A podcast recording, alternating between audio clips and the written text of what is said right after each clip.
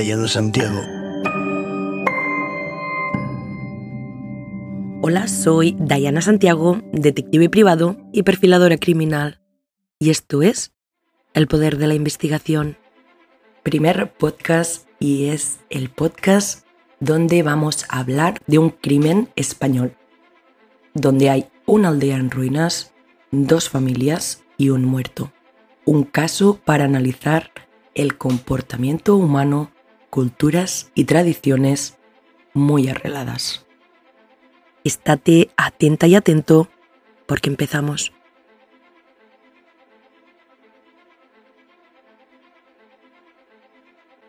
Una aldea en ruinas en medio de las montañas de Galicia, una única familia viviendo en ella y una pareja de holandeses que buscan un lugar mágico rodeado de naturaleza para hacer de él su hogar.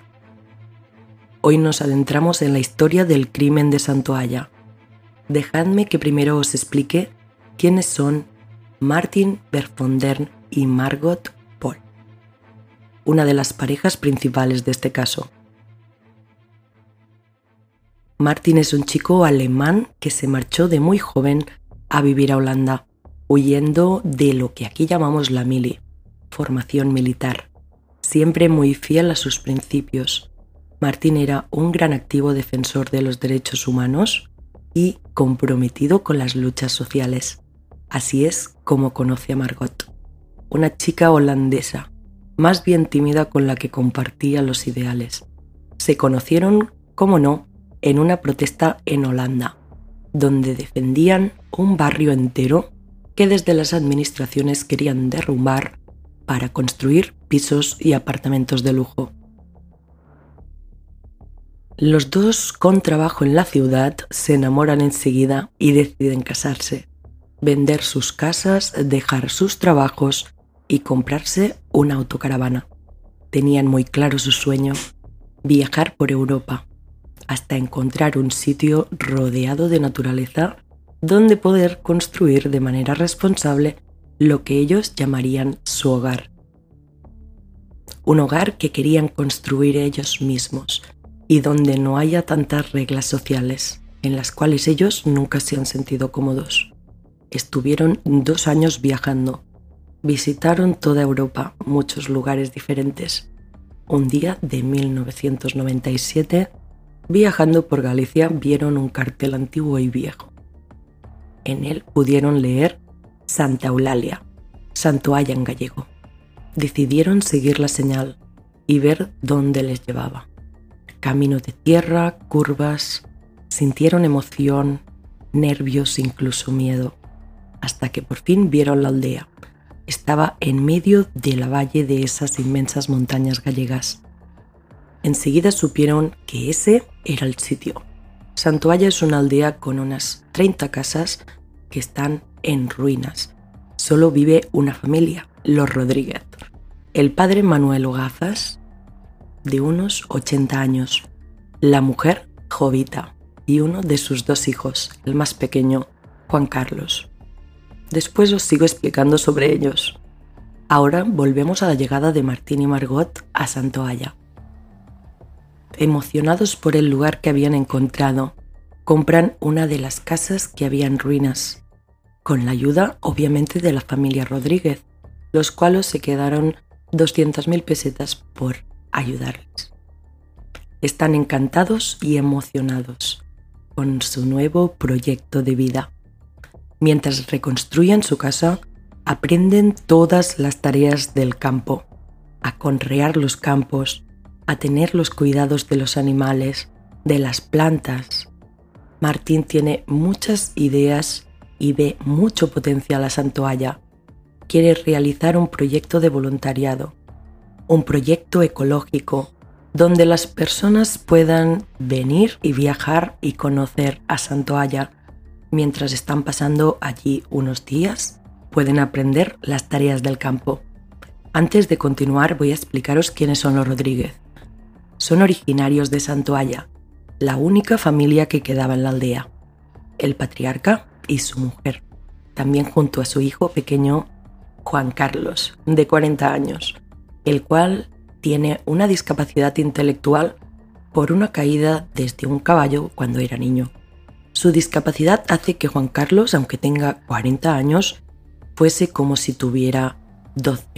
Aparte de estos tres miembros, también está Julio, el primer hijo. Este vive en Petín, el pueblo, con su mujer y sus dos hijos. Aunque vive en el pueblo, va todos los días con su tractor a Santoalla para cuidar del pasto. Los Rodríguez son una familia de pueblo, de campo, con pocas relaciones sociales. Dedican todo su tiempo al campo y a los animales. Volvemos a la relación entre las dos familias que habitan en Santoalla. Esta empezó súper bien. Pasaban los días y Martín trabajaba todos los días en la reconstrucción de la casa y el campo mientras que cada vez los Rodríguez se mostraban más reticentes a su estancia. Si Martín recogía las piedras caídas del camino para poder reconstruirlo, la madre de los Rodríguez le remarcaba que no, esas piedras no eran suyas. Si Martín quería restaurar algún espacio, los Rodríguez le decían que no. Poco a poco la convivencia empezó a deteriorarse, hasta el punto que dejaron de hablarse. Martín y Margot no entendían el porqué de la situación. Solo eran dos familias. Ellos lo único que intentaban era dar vida a Santoalla. Entre toda esta situación, Juan Carlos, el pequeño de los Rodríguez, paseaba todos los días con su rifle cargado colgado en su espalda. Martín, cada vez con más miedo, compró una cámara de vídeo. Con ella grababa todo lo que sucedía y también los encuentros que tenía con los Rodríguez. Juan Carlos le hacía comentarios de que lo mataría y el holandés le veía capaz. En las grabaciones se puede ver cómo los Rodríguez pasan con el tractor por su huerto, fumigan con herbicida su campo y muchas situaciones extrañas. Incluso un día, Martín encontró una de sus ovejas con un chaleco de los Rodríguez con seis balas de pistola. Martín y Margot fueron a poner la denuncia al cuartel de la Guardia Civil. También lo explicaron a los medios de comunicación. Incluso Martín le dio a una periodista todas las copias de sus grabaciones. Martín verbalizó que si le pasaba algo, si aparecía muerto, lo habría matado Juan Carlos, estaba seguro. Abro un paréntesis para explicaros que durante este último periodo de convivencia, Martin y Margot se enteraron que como propietarios y residentes de Santo Valla tenían derecho a ser comuneros, comuneros de las montañas de Santo Santoalla. Eso quiere decir que cuando los árboles de los montes son mayores, hay una empresa de madera que los corta y le pagan a los comuneros por ello unos 72.000 euros al año. En ese momento como comuneros solo estaban la familia Rodríguez, que se quedaban con todas las ganancias y no invertían ni un euro en el mantenimiento de la aldea. Volvemos al caso porque si la situación hasta ahora suena y es surrealista, a partir de ahora aún lo es más. Martín y Margot piden ser comuneros, y este trámite se alargará más de 10 años en juicios, aunque finalmente los ganan y entran a formar parte y a ser comuneros de Santoalla. Es en este momento cuando Martín hizo que Margot se fuera a Holanda a cuidar a un familiar enfermo. Sabía que en este momento algo podía pasar y no quería que le hicieran daño a Margot. El 19 de enero del año 2010, Martin, holandés de 52 años, sube al pueblo para enviar unos emails y hacer alguna compra. En ese momento, al regresar, ya no llega Santoalla. Pasaron las horas y dos voluntarios que estaban en ese momento en su casa, pasando unos días, llaman a Margot por la noche. Le avisan que Martin no ha vuelto que nadie lo ha visto. Margot no lo piensa Coge su coche, dirección a Santoalla. Tardaría cinco días en llegar.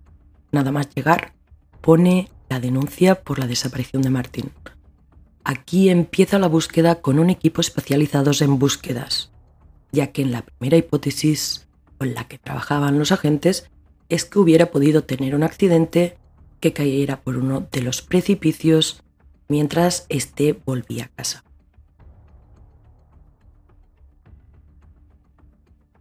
De mientras, los Rodríguez explicaron que a Martin le gustaban mucho las mujeres, que seguro que se había marchado con una de ellas, abandonando a Margot, su hogar y también su sueño.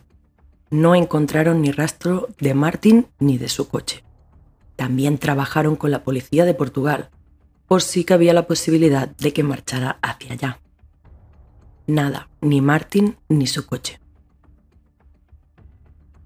Pasan los días, meses y años. Margot sigue con todos los trabajos del terreno y también de la casa. Explica que en este tiempo casi no explica que en este tiempo casi no ve ni se cruza con sus vecinos. Consiguió 5.000 euros que ofreció de recompensa por si alguien tenía una pista fiable sobre Martín.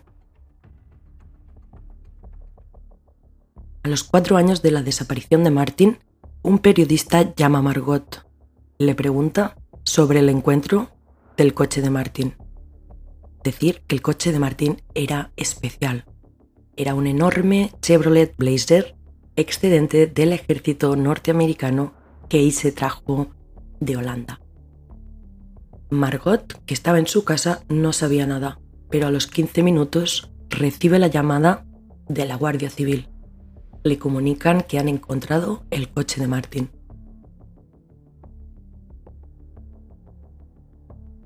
Un helicóptero de la Guardia Civil que estaba realizando trabajos rutinarios, ya recordamos, estamos en el año 2014 y a 18 kilómetros de la casa del holandés, vieron un gran objeto que los estaba deslumbrando. Decidieron bajar y sí, era el coche de Martín.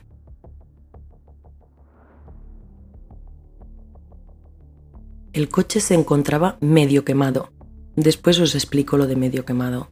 Se encontraba en un triángulo que se formaba al principio de las pistas cortafuegos que se realizan por si hay incendios.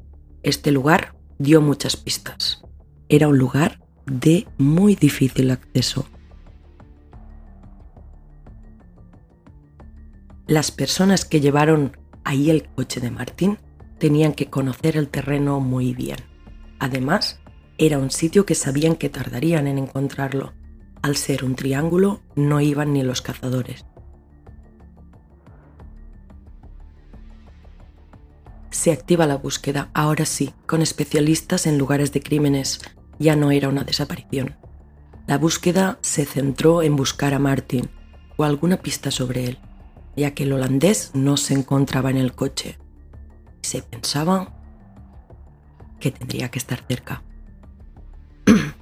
Encontraron sus restos a la otra parte del cortafuegos. Solo quedaban algunos restos por el paso del tiempo y también por los animales, ya que es un espacio con lobos. Encontraron el cráneo con algún diente y también algunos huesos de los más largos que tenemos en el cuerpo, alguno del brazo y alguno de la pierna. También encuentran una hoguera donde se había intentado quemar la cámara de vídeo y las cintas de grabaciones que llevaba Martín. Al igual que el coche, se intentaron quemar, pero aquí os explico lo de medio quemado. No pudieron quemarlo del todo. Era un día húmedo y había nevado. Eso hizo que se apagara tanto el fuego que quemaba el coche como la hoguera para quemar sus pertenencias. Todo es cuidadosamente llevado al laboratorio para poder analizarlo. El análisis de los restos humanos encontrados confirman que son los restos de Martín, pero no encuentran ninguna huella ni pista sobre el asesino o asesinos. Margot, que sigue trabajando en su casa y que está cada vez más esperanzada por saber qué le pasó a Martin y encontrar a los culpables, recoge en una cajita los pocos restos que quedaban de Martin y ella misma lo entierra en el cementerio de Santoalla. Ella está seguro que si lo han matado será la familia Rodríguez. Los investigadores también trabajan sobre esta pista, pero los Rodríguez declaran no saber nada de Martín.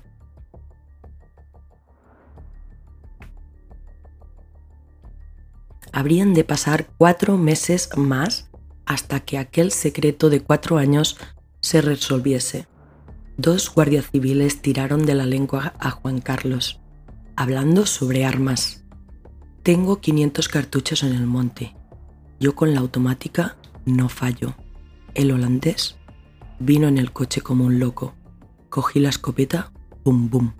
Me escondí y que me busquen. Esas fueron las palabras de Juan Carlos a los guardias civiles. Según el relato del fiscal, en ese momento llegó el hermano mayor, Julio, que sin comprobar si la víctima estaba viva o no, arrancó velozmente con el coche. A pesar de que estaba todo nevado, consiguió también leña para prender fuego, tanto a las pertenencias como al coche. Siguieron hablando con Juan Carlos, preguntándole si sabría llegar donde encontraron el coche de Martín. Dices sí. Y suben el 4x4 de la Guardia Civil. Mientras van por la pista, Juan Carlos explica que este es el camino fácil, pero él fue por el más difícil. Le preguntan cómo lo habría hecho él. Fue en ese momento en el que Juan Carlos les explica todo lo ocurrido. Martín volvía del pueblo con su coche y al cruzarse, Juan Carlos le hizo parar. Sin pensarlo, le disparó por la ventanilla. Cabe decir que Juan Carlos explicó que él lo había hecho todo solo, pero los investigadores no creen que haya podido hacerlo.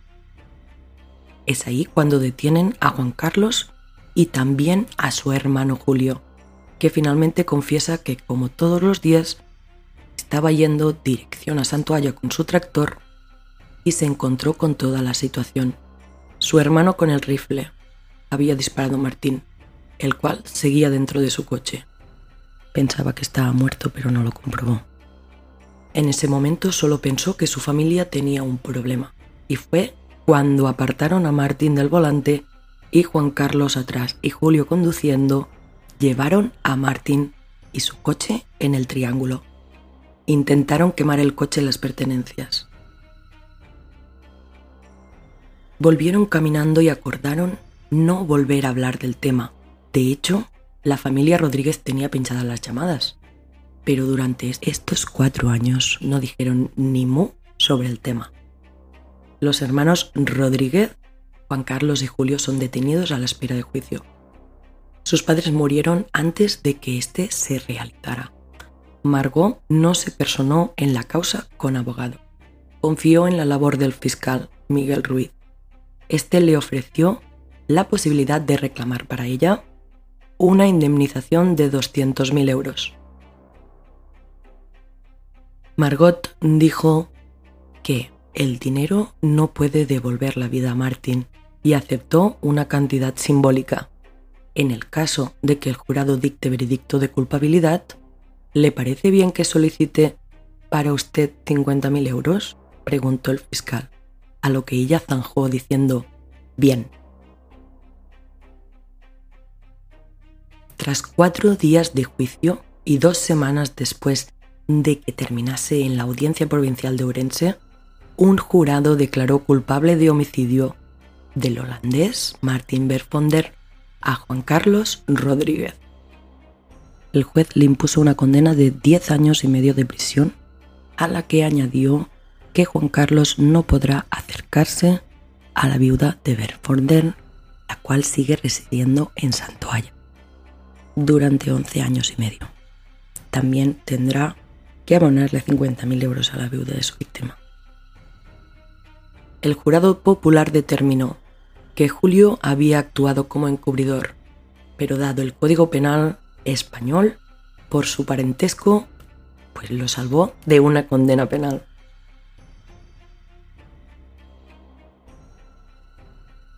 Margot mantuvo la calma durante toda la vista oral. Ella ahora mismo sigue viviendo en Santoalla.